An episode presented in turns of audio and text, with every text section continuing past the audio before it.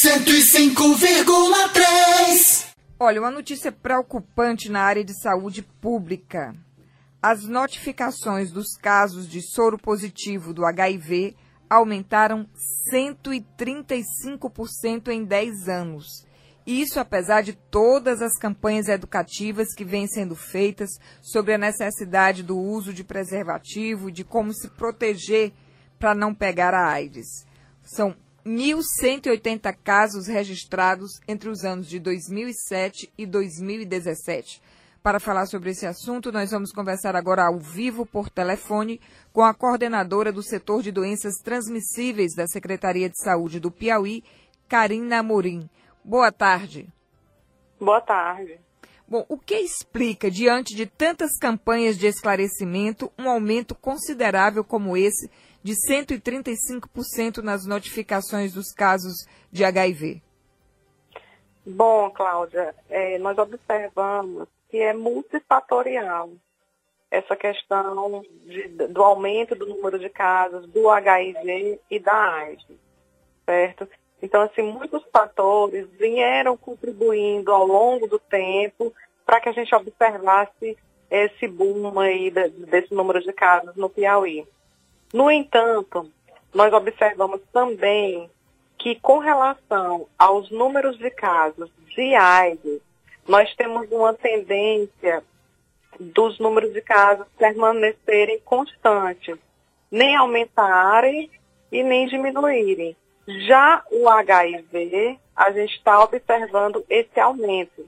O que nos diz é, sobre isso é a questão, o sistema de informação onde são registrados os números de casos de AIDS e os números de casos de HIV, os que estão entrando em tratamento.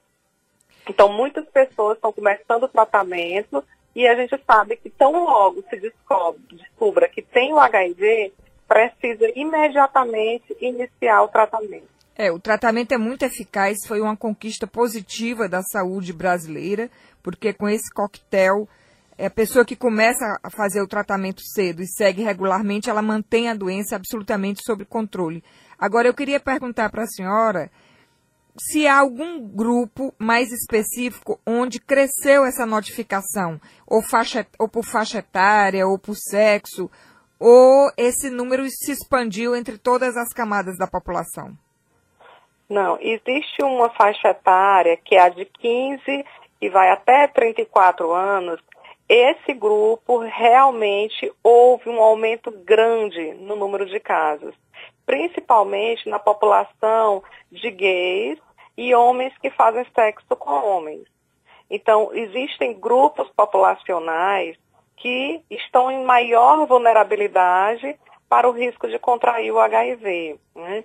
Nós temos aí, além desse grupo de HSH e de gays, travestis, população privada de liberdade, usuários de álcool e drogas, prostitutas ou profissionais do sexo. Então, realmente são aquele grupo populacional que entram em maior vulnerabilidade e se expõem mais ao risco de contrair o HIV. E não custa nada a gente lembrar, né, coordenadora, que as medidas de prevenção são simples de serem adotadas. Exatamente. Nós hoje nós trabalhamos com a mandala da prevenção combinada. Não existe mais apenas o preservativo. Claro que ele continua como carro-chefe do bloco da prevenção, mas nós temos aí outros mecanismos. Como é que funciona essa mandala? Explique para a gente.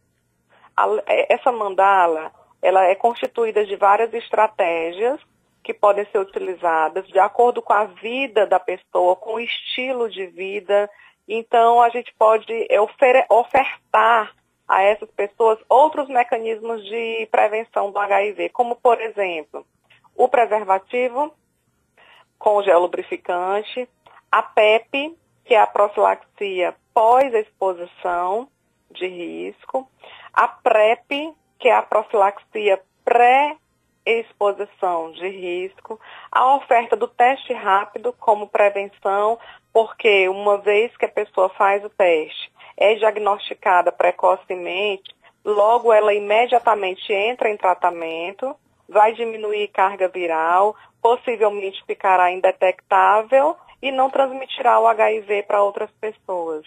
Então, a testagem ela também contribui para o controle do HIV. É, e é bom lembrar também que, uma vez diagnosticado soro positivo, buscar imediatamente o tratamento lá no Hospital de Doenças Infecto-Contagiosas, no Instituto Tropical Natan Portela, o antigo HDIC, porque tomando coquetel, é, você consegue levar uma vida absolutamente normal, não é isso? Exatamente. Antigamente eu, era, tinha esse nome de coquetel porque eram muitas medicações, né? O paciente tomava de 7 a 11 comprimidos. Hoje em dia não. Hoje em dia em torno de três comprimidos. Ah, simplificou muito. A senhora acabou de me atualizar aqui de uma informação que eu ainda não tinha conhecimento. Então hoje está restrito a três comprimidos diários. Exatamente, dependendo do esquema, né? Então, dependendo de cada, de como é que está a evolução em cada indivíduo, porque tem algumas pessoas que manifestam alguns sinais e sintomas, aí tem pessoas que têm algumas intolerâncias renal e de fígado, então vai ser associado o esquema àquele organismo. Mas nós temos esquemas hoje simples, toleráveis, sem muitos efeitos colaterais, onde a pessoa tem uma qualidade de vida excelente e que podem realmente fazer de um tudo, viver normalmente. O HIV hoje em dia vive como uma doença crônica.